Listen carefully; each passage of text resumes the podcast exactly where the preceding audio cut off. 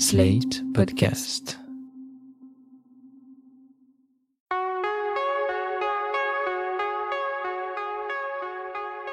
Je m'appelle Thomas Messias, je suis un homme blanc, cisgenre, hétérosexuel, et je dois vous avouer que j'ai toujours aimé la chanson française, de Joe Dassin jusqu'à Michel Delpech.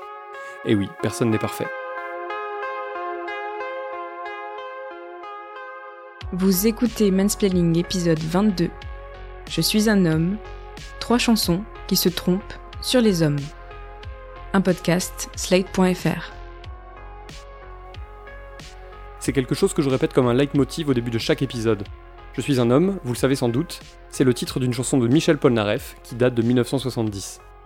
D'ailleurs, et vous le savez probablement aussi, c'est également le titre d'une chanson de Zazie, parue en 2007. Et ce que vous êtes sans doute beaucoup moins à savoir, mais je ne vous en veux pas pour ça, c'est que le chanteur belge Arnaud possède également une chanson intitulée Je suis un homme, qui elle date de 1999, dans son répertoire. Le fait de rapprocher ces trois morceaux pourrait relever de l'anecdote, mais je crois au contraire que tout cela fait sens. Les trois artistes, qui ont chacun et chacune écrit les paroles de leur Je suis un homme respectif, y donnent leur vision de ce qu'est être un homme aujourd'hui. À travers les lignes, on y lit même leur définition du mot homme. Leurs trois visions se complètent et créent pas mal d'interrogations. Commençons par la chanson de Michel Polnareff. D'après les spécialistes, il l'aurait écrite en 1970, en réaction à de nombreux commentaires autour de son hypothétique homosexualité.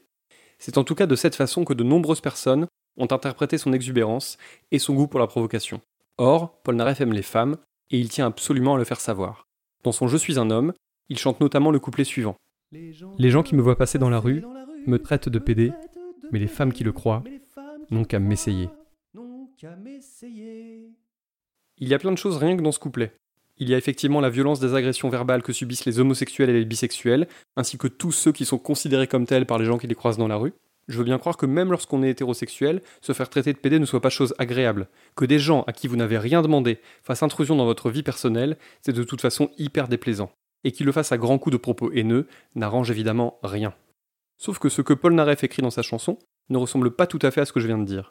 Ce qui le gêne visiblement, c'est qu'on ait pu le croire homosexuel. Ce n'est pas le fait qu'on lui colle une étiquette qui le gêne, c'est le fait qu'on lui colle celle-là.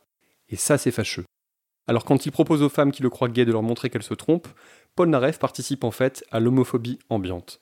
En somme, il explique qu'il compte bien être blanchi de ce qu'il considère comme des accusations proférées contre lui. Il ne stigmatise ni l'emploi du mot PD, ni l'homophobie de celles et ceux qui le montrent ainsi du doigt.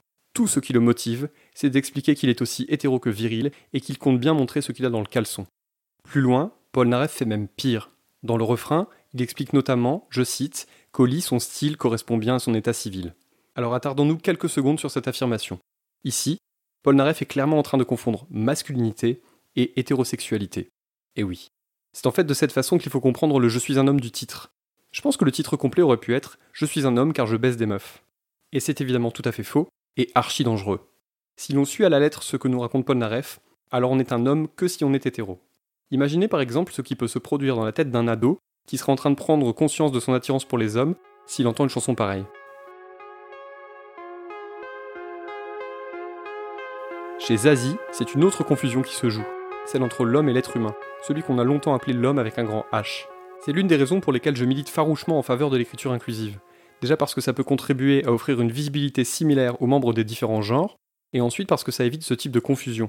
Que ce soit dans la pochette de l'album de Zazie ou ailleurs, Jamais le mot homme de Je suis un homme n'est écrit avec un H majuscule, et pourtant, c'est bien de l'espèce humaine qu'il s'agit dans cette chanson. Voilà ce que dit Zazie entre autres choses. Je suis un homme, plein d'ambition, belle voiture et belle maison. Dans la chambre ou dans le salon, moi je tourne en rond, je tourne en rond. S'ensuit une critique du consumérisme et du capitalisme qui fait avancer l'humanité dans le mauvais sens et qui dégrade salement notre planète. Le message est limpide, et il faut bien le dire, il est aussi un peu pompier. Mais je trouve surtout dommage qu'à aucun moment de cette chanson aux nombreux couplets, Zazie ne pointe du doigt la responsabilité particulière des hommes. Les hommes dirigent la plupart des multinationales, ils font et défont le monde à leur guise. Le capitalisme, avant tout, c'est eux. Le réchauffement climatique, avant tout, c'est eux. Est-ce que le monde serait foncièrement différent avec davantage de femmes à sa tête? Honnêtement, je n'en sais rien. Mais le problème, c'est qu'on n'a jamais eu l'occasion d'expérimenter cette configuration-là. Chez Arnaud, il est clairement question des hommes, et pas du genre humain dans son intégralité. Dans chaque couplet de cette chanson triste, le chanteur belge se demande, je cite, ce qu'il fout là. Dans la chanson, il est au lit avec une femme qui n'est pas son amoureuse attitrée, et il s'interroge sur ce qui l'a poussé dans ses bras-là, alors qu'il a juste envie de retrouver celle qu'il aime vraiment. La réponse d'Arnaud est claire et limpide. Dans le refrain, voici ce qu'il nous dit. Je suis un, Je suis un homme, et comme les hommes, il y a un truc qui bourdonne, s'insinue, me dit vas-y, c'est peut-être elle la bonne. Me dit vas-y, c'est peut-être elle la bonne. C'est une chanson que je trouve très émouvante, notamment à cause de la voix inimitable de son interprète, qui fait passer à merveille le désarroi de son protagoniste. Sur le message, en revanche, je ne sais pas trop. Arnaud nous explique en somme que s'il est allé coucher avec une autre alors qu'il le regrette déjà, c'est parce qu'il est un homme, et que chez les hommes, il y a quelque chose qui fait qu'on ne peut pas rester en place. Un truc qui bourdonne, comme il dit. Sans doute un phénomène lié à l'afflux testostérone, j'imagine.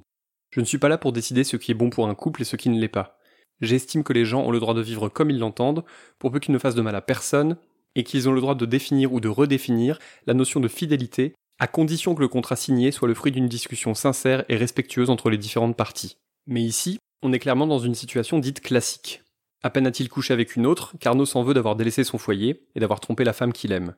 Et il réduit ça au fait d'être un homme, comme si c'était une excuse 4 étoiles permettant de faire tout ce qui nous passe par la tête, et pas que par la tête d'ailleurs, puis d'être immédiatement absous.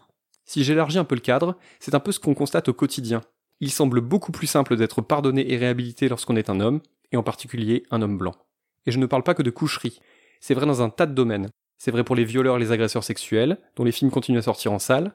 C'est vrai aussi pour les journalistes condamnés pour islamophobie, qui trouvent sans mal des émissions à des heures de grande écoute. Alors bien évidemment, Arnaud ne parle pas de tout ça, et il n'a a priori rien commis d'aussi grave, mais l'idée est pourtant un peu la même. Il prend son air de chien battu, et il nous explique que ok, il a fait une connerie, mais que c'est parce qu'il est un homme, et qu'on ne peut donc pas trop lui en vouloir. Je trouve que ces trois chansons expriment bien la somme de confusion qui caractérise le regard porté sur la masculinité. Si je résume, être un homme ou être un être humain, c'est pareil. Être un homme ou être un homme hétérosexuel, c'est pareil. Être un homme et avoir des circonstances atténuantes quoi qu'on fasse, c'est normal. L'un de mes disques préférés de la dernière décennie ne s'appelle pas Je suis un homme, mais Un homme.